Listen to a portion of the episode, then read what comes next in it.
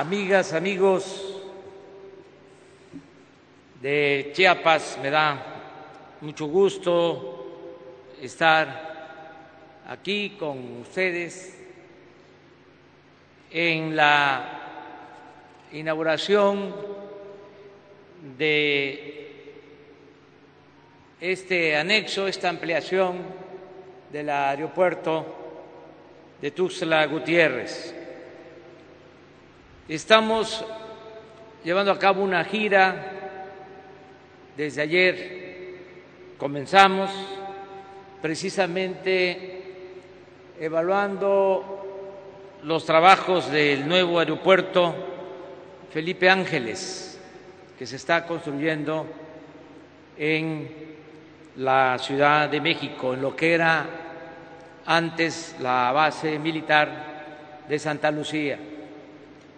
Brevemente, porque ustedes seguramente ya conocen la historia, tomamos la decisión de cancelar, porque así lo quiso el pueblo, mediante una consulta ciudadana, el proyecto de construcción del aeropuerto de Texcoco, que se consideraba inviable por construirse en un lago eh, con problemas de hundimiento permanente del terreno.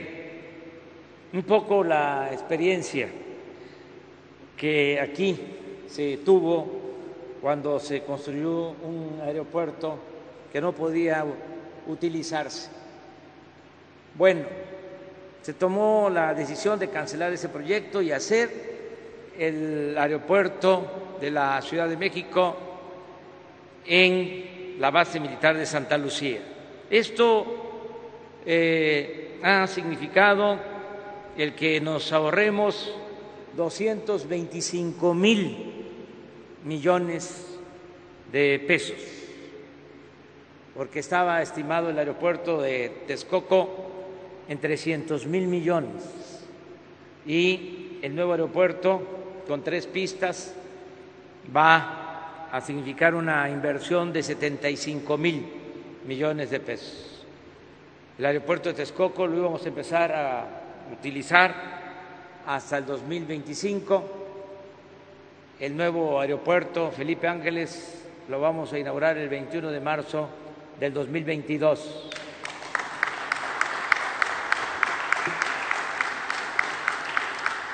Pero otra cuestión importante es que como estaba de por medio un gran negocio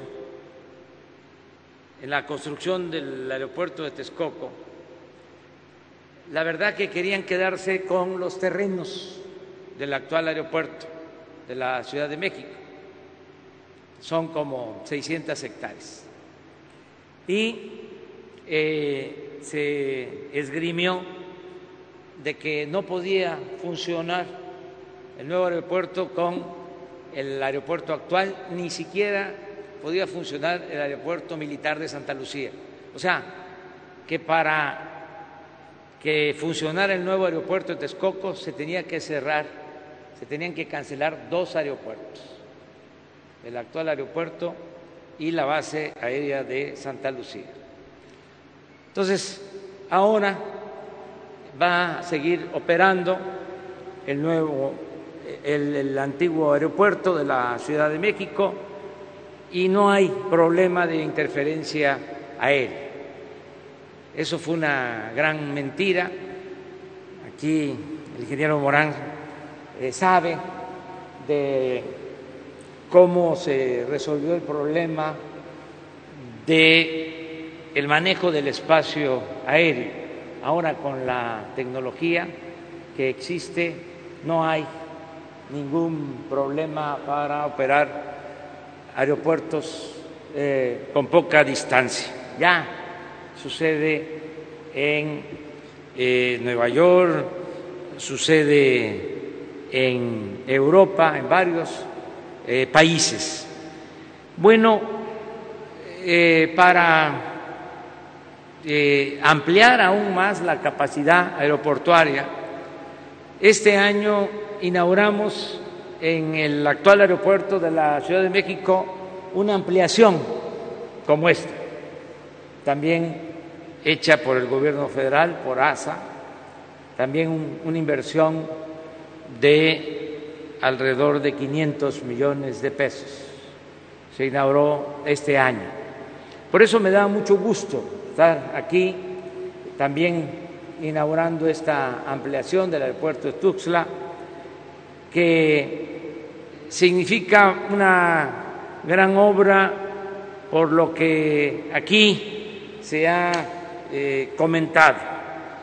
Eh, Chiapas pues tiene mucho potencial turístico gracias a su historia y a su cultura. Rómulo Farrera lo explicó bien. El turismo es una de las actividades más importantes para Chiapas y estaba quedando corto, chico, este aeropuerto y hacía falta ampliarlo porque eh, hay mucha afluencia turística a Chiapas y en particular a Tuxtla en los últimos años. Por eso eh, fue una muy buena decisión ampliar este aeropuerto. Desde luego, ahora, pues eh, por la crisis sanitaria ha bajado el turismo a Chiapas, pero esto va a ser eh, transitorio. Afortunadamente se está enfrentando muy bien la crisis sanitaria, la pandemia en el país y en particular en Chiapas. Este estado y Campeche son los eh, mejores en cuanto al manejo de la pandemia.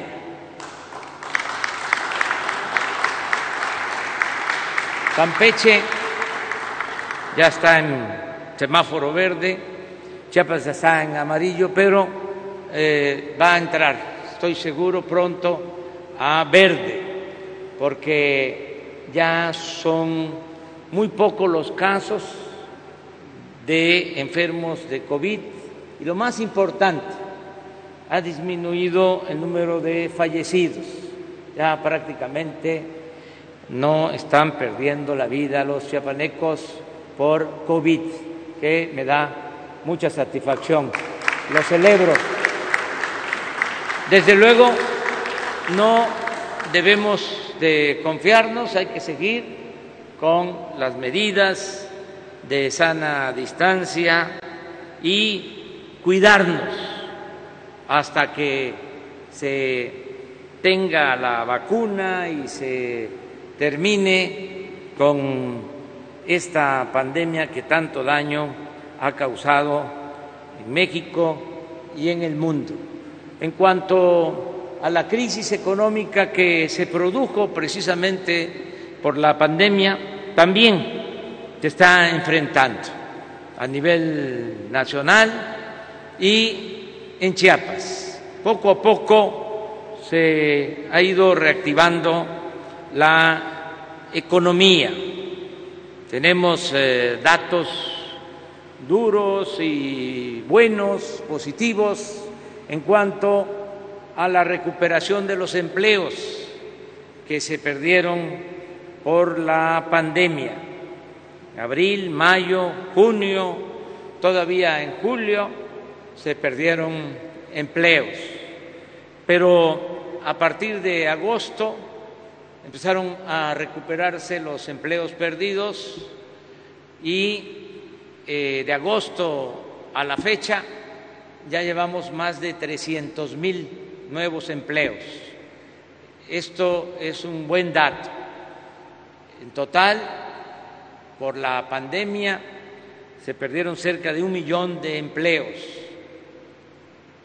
se tenían inscritos en el Seguro Social 20 millones 500 mil trabajadores y eh, quedamos por la pandemia en 19 millones 500 mil. Pero ahora ya, como dije, recuperamos 300, eh, nos faltan 700 y seguimos a este ritmo porque en septiembre recuperamos 90 mil, eh, en agosto 90 mil, en septiembre 120 mil y el dato que me dan del Seguro Social hoy es que llevamos recuperado 100 mil en octubre. Quiere decir que si seguimos así, con esa tendencia, para finales de marzo del año próximo ya vamos a tener de nuevo los 20 millones 500 mil empleos que teníamos antes de la pandemia del COVID. Y vamos eh, avanzando, eh, nos ha funcionado la estrategia que aplicamos para que la crisis no se convirtiera en una crisis de consumo y que se nos eh, complicaran las cosas, que pasáramos a una crisis de bienestar, una crisis por falta de dinero, de capacidad de compra de la gente y de desesperación, de saqueos y hambre. Eso afortunadamente se evitó porque decidimos apoyar mucho abajo a la gente humilde, a la gente más necesitada. Lo que aquí mencionó el gobernador Rutilio, eh, funcionó el de dar por anticipado los apoyos a los adultos mayores, a niñas, niños con discapacidad, las becas, eh, iniciar un programa emergente de créditos para salvar a pequeñas empresas que no eh, se produjera una mortandad de negocios exagerada, catastrófica. Eh, por eso los créditos que se otorgaron en cuatro meses a pequeñas empresas.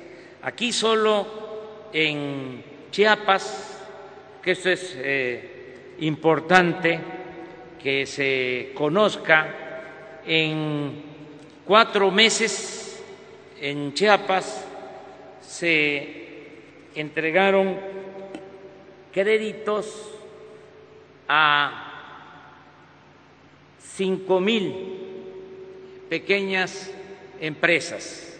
Se destinaron, no, no cinco mil, eh, ciento diez mil créditos.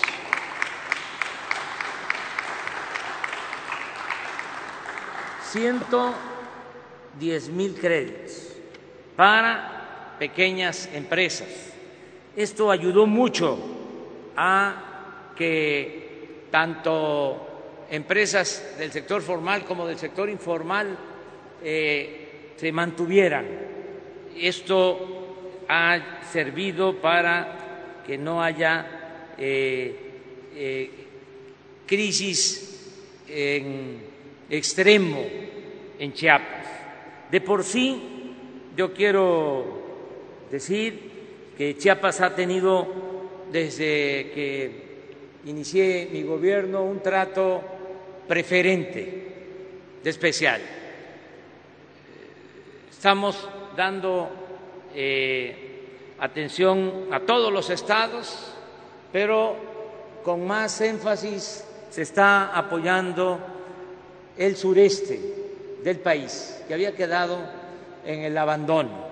Y en el sureste eh, de manera especial se atiende a Chiapas. Solo quiero darles un dato. En programas sociales, ya sea pensión adultos mayores, becas, el programa Sembrando Vida, jóvenes construyendo el futuro, los créditos. Bueno, en Chiapas, de acuerdo al censo, hay un millón doscientos treinta y nueve mil siete viviendas, un millón doscientos treinta y nueve mil viviendas, según el censo. Bueno, se han dado apoyos a un millón seiscientos cincuenta y seis mil setecientos sesenta y tres beneficiarios. Es decir, eh, son más los beneficiarios que el número de viviendas que hay en Chiapas. Lo puedo explicar de otra forma. Casi el 100% de las familias chiapanecas o de las casas, de los hogares de Chiapas, está recibiendo cuando menos un apoyo, un programa de bienestar. Si no es al 100%, estamos arriba del 90% y pronto vamos a estar al 100%.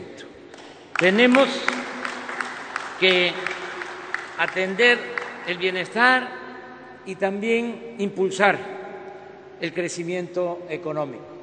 Esto que se está haciendo de ampliar el aeropuerto es muy importante para que siga habiendo crecimiento económico en Chiapas, se sigan generando empleos y haya bienestar.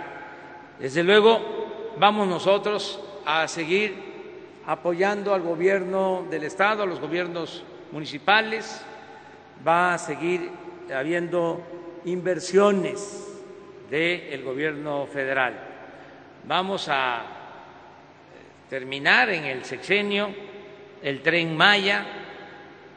Son 70 kilómetros de tren que eh, pasan por el territorio chiapaneco son 70 kilómetros, pero eh, esto incluye pues la estación principal del tren Maya, que es Palenque, que está en Chiapas, y significa una inversión de alrededor de 8 mil millones de pesos, lo que corresponde solo a Chiapas.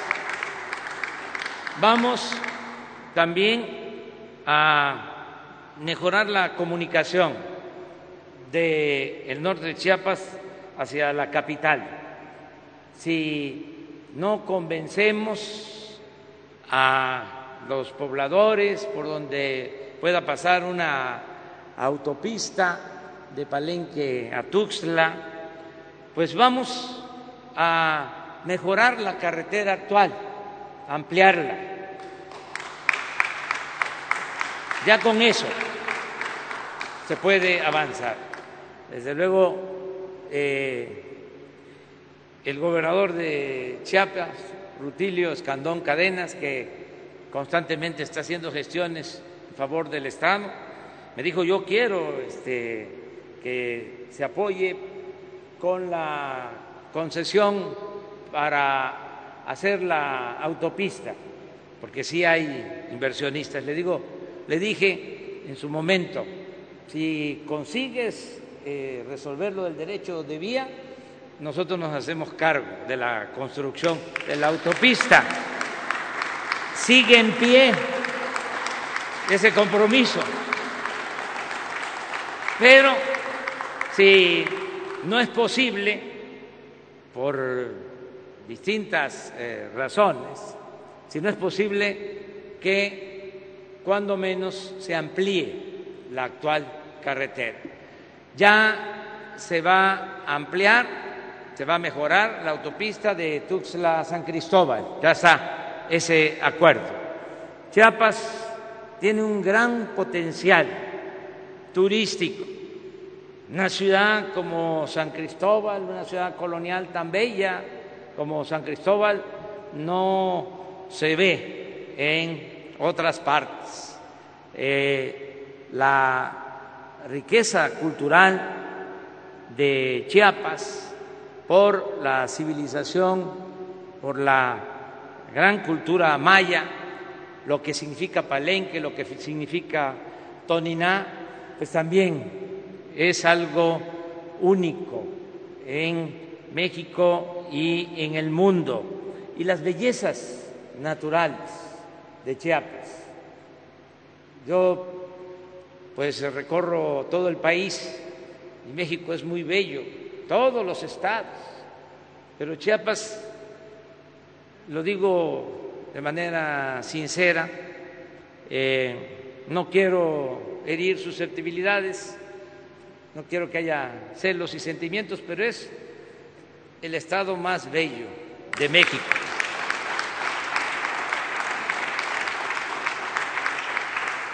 Ya ven que yo digo siempre lo que siento, entonces invito a todos los mexicanos que visiten Chiapas. Vamos también a atender eh, Tapachula, y toda la frontera con Guatemala, que está bastante abandonada. Tenemos también ahí que resolver el problema del aeropuerto de Tapachula. Ya di instrucciones para que se hable con el concesionario, para que eh, lo modernicen. Si ellos no están en condiciones de hacerlo, que nos entreguen la concesión. Aquí hay un ejemplo de que se puede manejar bien eh, un aeropuerto si se eh, trabaja de manera conjunta el gobierno federal con el gobierno del Estado. 51% gobierno del Estado, 49% gobierno federal. Entonces, así este, se está administrando este aeropuerto, así podría administrarse también el de Tapachula, que me dicen que tiene hasta baches en la pista. Lo estoy diciendo para que el concesionario eh, tome nota. Primero, que, eh, como se dice coloquialmente, se ponga las pilas y que eh, modernice ese aeropuerto. Estoy pidiendo de manera muy respetuosa a quien tiene la concesión que se aplique a fondo. Si considera que no les conviene eh, administrar ese aeropuerto porque tienen otros en donde hay mucha afluencia y tienen más utilidad, que nos entreguen la concesión para que ese aeropuerto se maneje como se maneja el aeropuerto de Tuxtla o que sea también una sociedad entre gobiernos eh, estatal, federal y la iniciativa privada de Chiapas. Lo podemos manejar conjuntamente. Vamos eh, a seguir apoyando, como ya lo dije, al gobernador Rutilio Escandón Cadenas, le tenemos toda la confianza y van a seguir eh, llegando recursos para el desarrollo de este gran estado de Chiapas. Me dio mucho gusto estar aquí. Muchas gracias de todo corazón, paisanas y paisanos.